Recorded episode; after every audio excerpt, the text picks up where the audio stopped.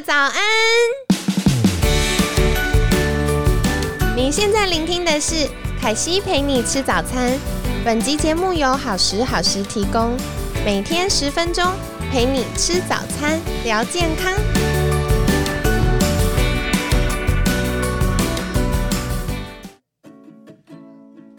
Hello，欢迎来到凯西陪你吃早餐，我是你的健康管理师凯西。今天呢，一样邀请到我们这周的来宾，就是君临医师。大家好，我是君临医师。然后今天我要问一个，就是我大概十次咨询里面会被问到八次的问题，这么多，真的。然后我也要自首一下，就是在我开始学习健康管理之前。我也很常会有这个困扰，是什么呢？就是嘴馋那一时。我觉得很多时候我们会嘴馋，控制不住自己。比如说，像我自己会很想要吃多利多滋，我喜欢吃那种咸咸的东西。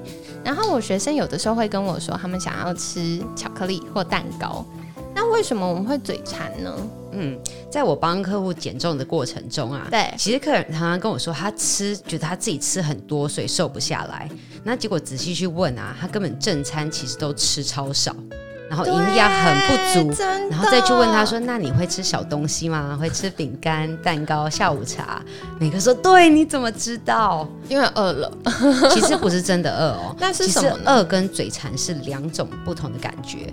饿是真的，你身体缺了热量，缺了营养，然后驱使你去吃东西。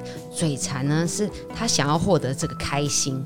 对，满足或有的时候心烦，像以前我还没有进健康产业的时候，嗯，有在外商公司待一阵子，然后我就发现到下午会特别想吃东西，不吃就会一直觉得烦烦的。嗯，其实这个啊，真的很多人都有这个问题，因为现在人压力都很大嘛。嗯，我自己之前曾经在当住院医师的时候，也因为轮班。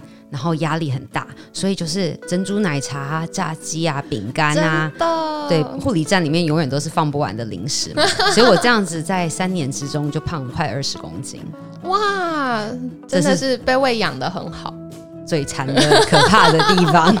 所以说，其实我们前几集哈有提到说，其实肥胖它其实一个荷尔蒙失调的一个问题。那这个就是其中的一个荷尔蒙，就是我们的压力荷尔蒙。哦，压力荷尔蒙是从肾上腺分泌的。那这个其实是身体在遇到压力的时候，它帮你去做打仗或逃跑这件事情的荷尔蒙。对，所以你想象，就是如果今天身体你今天遇到你被狮子、老虎追赶，然后你要逃跑的时候，其实身体是需要很多的高热量的东西。对，需要很多能量，因为特别像我们要急速奔跑的时候，其实肌肉也需要很多耗能。嗯，所以当身体分泌这些抗压荷尔蒙的时候呢，你的心跳会变快，呼吸会变快，然后你会不自觉的去采集这些高热量的东西来吃。真的，这是一个身体的本能反应。哦，但是现代的时候，我们都只。在意热量，我们却忽略了处理压力这件事情。真的。那像我们在功能医学的检测上，其实有一些检测可以看你一整天压力荷尔蒙的分泌。那很有趣的就是说，有些人他是早上就分泌不出来，量掉下来，然后就变得起床非常的困难，没吃早餐就觉得今天根本没办法开始。真的，特别是像最近冬天又超冷的，应该很多朋友有这种状况。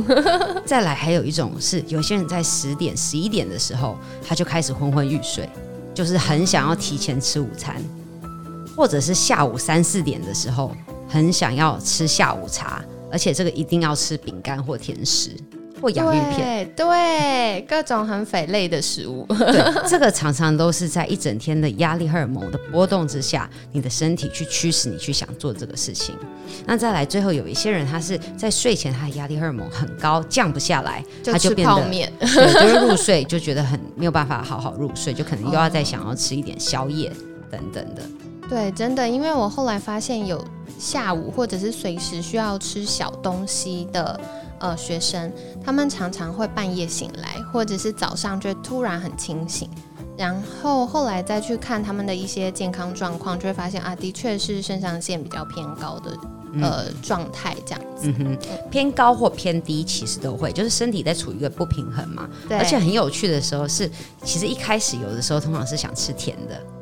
那等到晚期比较中长期的压力的时候，就会开始到处想吃咸的东西。哇，天哪！所以在听我们 podcast 的听众可以去检视一下你平常吃什么哈。对，那没错，那就是就这个其实也是身体的一个提醒，就是要去正视这个问题。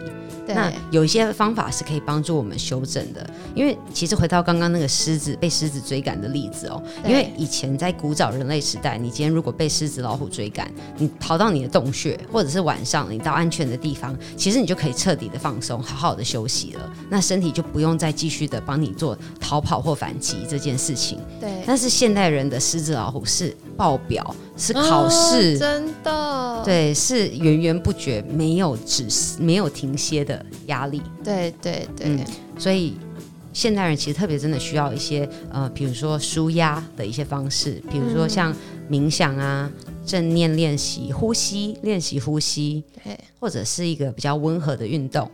它都是可以帮助我们释放压力的好方式。哎，我想顺便请教一下，怎么样的运动叫温和呢？因为很多我的学生，他们可能本来的运动习惯一周会上可能嗯高强度的运动，或者是重训会上 total 十个小时，所以对他们来说，哎，变成一个礼拜四个小时就已经叫低强度。可是呃，我们可能从他身体的表现就会发现，哎，对他的身体来说还是很高的。所以在这样的状况下，我们是不是有一些方式可以去找到适合自己的，呃，不要那么高强度的运动呢？嗯哼，我觉得可以从几个层面去看哦。第一个就是说，你这件运动当下是不是对你造成一个压力？啊，因为有些人他会觉得，我今天要减重。我就是要毛起来运动，毛起来少吃。但是他生平最讨厌的就是运动啊！他进健身房会忧郁个一个礼拜，然后这个时候当他又逼自己，一开始甚至他就可能就直接跳去做飞轮。对，很多是这样。对，常常就是一开始就毛起来这样做。我们制作人在旁边大点头 是不是常常听到有人分享，然后很崩溃？那那个就是不适合你的，就是那那你可能就要挑选一个你喜欢，你至少不要很排斥去做的。那第二个就是在你做的过程中，你是不是会觉得非常的辛苦？那一开始如果是真的像这种我们叫肾上腺比较疲乏、压力大的族群，可能就是要掌握到，就是说勉勉强强还可以讲得出话来的程度。哦，所以这是很关键的，就是也不能真的。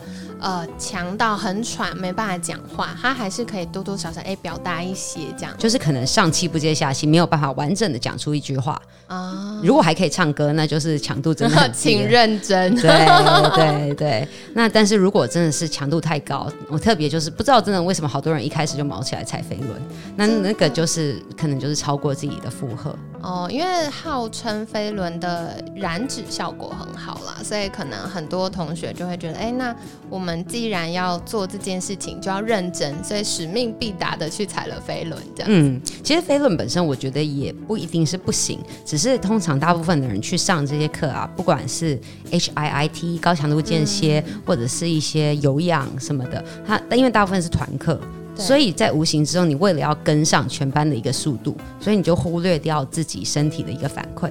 对，那这个有的时候，第一个就是你去了之后，你可能。酸痛个三天，你就再也不想去了，然后再来就是容易受伤。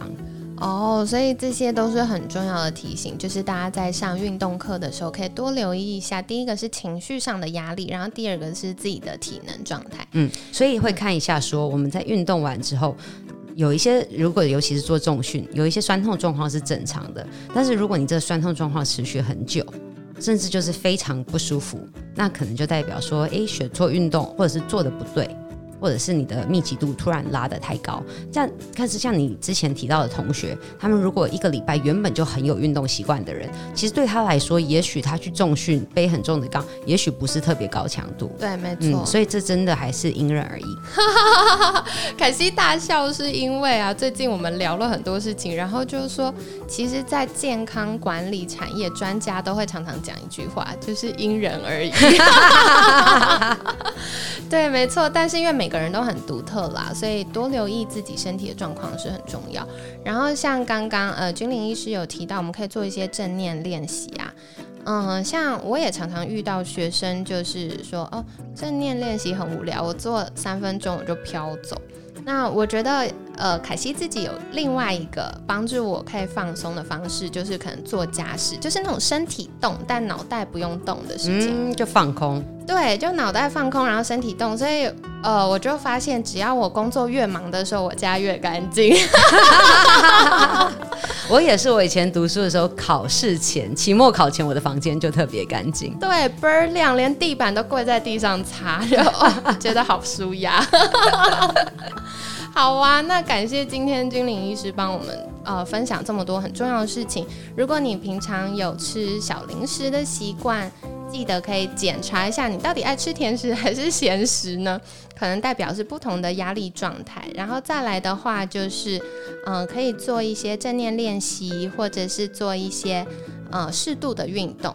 然后同时观察自己的身体，特别是像呃睡眠啊、食欲的变化，或者是之后修复的状况等等。所以这些都是跟大家分享的喽。那最后还是要来问一下君临医师，如果大家有一些想要减重瘦身的需求，可以在哪里得到呃君临医师的分享呢？哦，我有一个脸书粉丝专业叫君临医师的鲜美笔记。那在上面的话，我会固定分享一些关于减重啊，或者是健康的知识跟心得，所以欢迎大家订阅。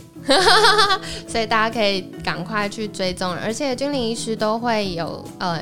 进修或者是有一些直播的分享，那大家就可以再留意喽。那今天很感谢君临医师的分享，每天十分钟，健康好轻松。凯西陪你吃早餐，我们下次见喽，拜拜，拜拜。